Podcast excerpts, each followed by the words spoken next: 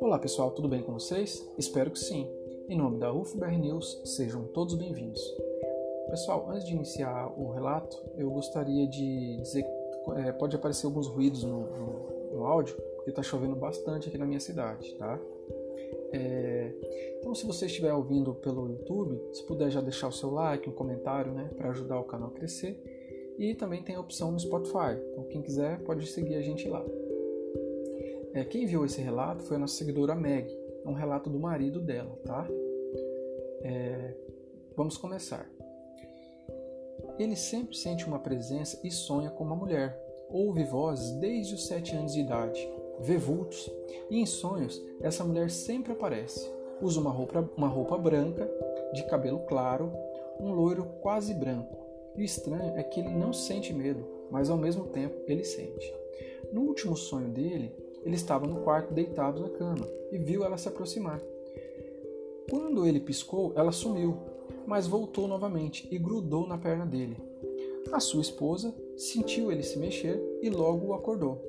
Aí, após acordar, ele falou que algo pegou na perna dele e explicou que, mesmo acordado, ele sentia a mão segurando a perna dele.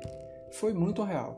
Sua esposa, que já é sensitiva, comentou que possivelmente ele estaria tendo contato com uma pleiadiana, pois, de acordo com os conhecimentos dela e suas vivências, se encaixa perfeitamente com esse ser. Ele disse também que sente uma ligação tão forte, um sentimento tão grande que ele não compreende, um amor diferente do amor de mãe ou do amor da sua esposa. É, mesmo com certo medo, ele sente esse amor, que muitas vezes é, sente uma mão em seus ombros do nada e no local já fica arrepiado. Sua esposa sempre fala para ele que isso é mediunidade, mas ele não entende muito bem dessas coisas. Ele disse também que quando ele tinha uns sete anos, sozinho em casa, viu uma sombra muito grande que crescia ah, ao chegar perto dele. Sua esposa diz que ele não costuma saber muito sobre essas coisas e que ele sempre ouve sussurros chamando pelo nome dele. É, pessoal, esse relato é bem interessante, hein? É, quando a mediunidade de uma pessoa é aflorada desde pequeno, né? Ela sempre acaba sentindo essas situações, vendo, ouvindo, né? Mas é, foi bem interessante. É, aproveitando, pessoal, quem tiver um relato, pode enviar para nós também, tá? Pode enviar lá no direct do Instagram, arroba UFOBRNews. Bom, vamos para o próximo relato então.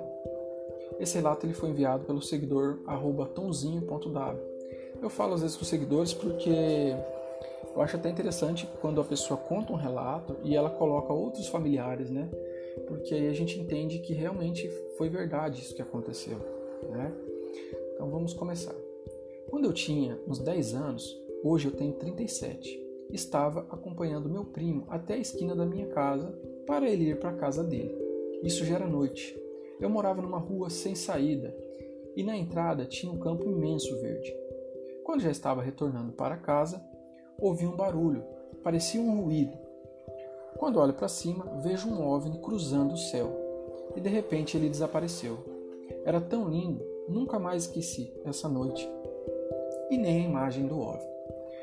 E também, quando eu tinha 4 anos de idade, também não esqueci dessa cena. No meio da madrugada, eu acordei e, como eu dormia no quarto da minha mãe, percebi que a luz do quarto estava acesa e ninguém estava lá. Levantei como todo curioso e fui ver o que acontecia. E nisso vi que estavam todos no, eh, no quarto dos meus avós. Estava minha irmã, estava a minha mãe e minha irmã mais velha, de seis anos na época. É, naquela época a cidade era tudo mato, uma cidade do interior, onde meus avós moravam.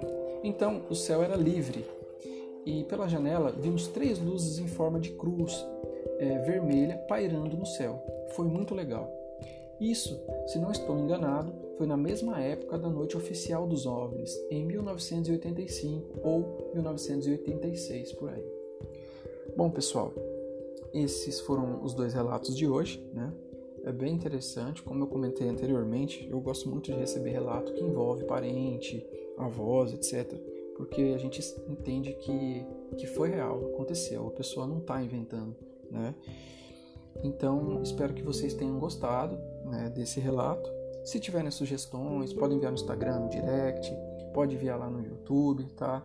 Em breve a gente vai estar postando mais relatos de seguidores, algumas opiniões, algumas coisas que aconteceram comigo também, relacionado até a esses é, relatos dos seguidores, que algumas coisas que eu posso talvez conversar ou colocar minha opinião se encaixam perfeitamente nesses relatos, tá bom? É isso, tenha uma boa semana e até a próxima.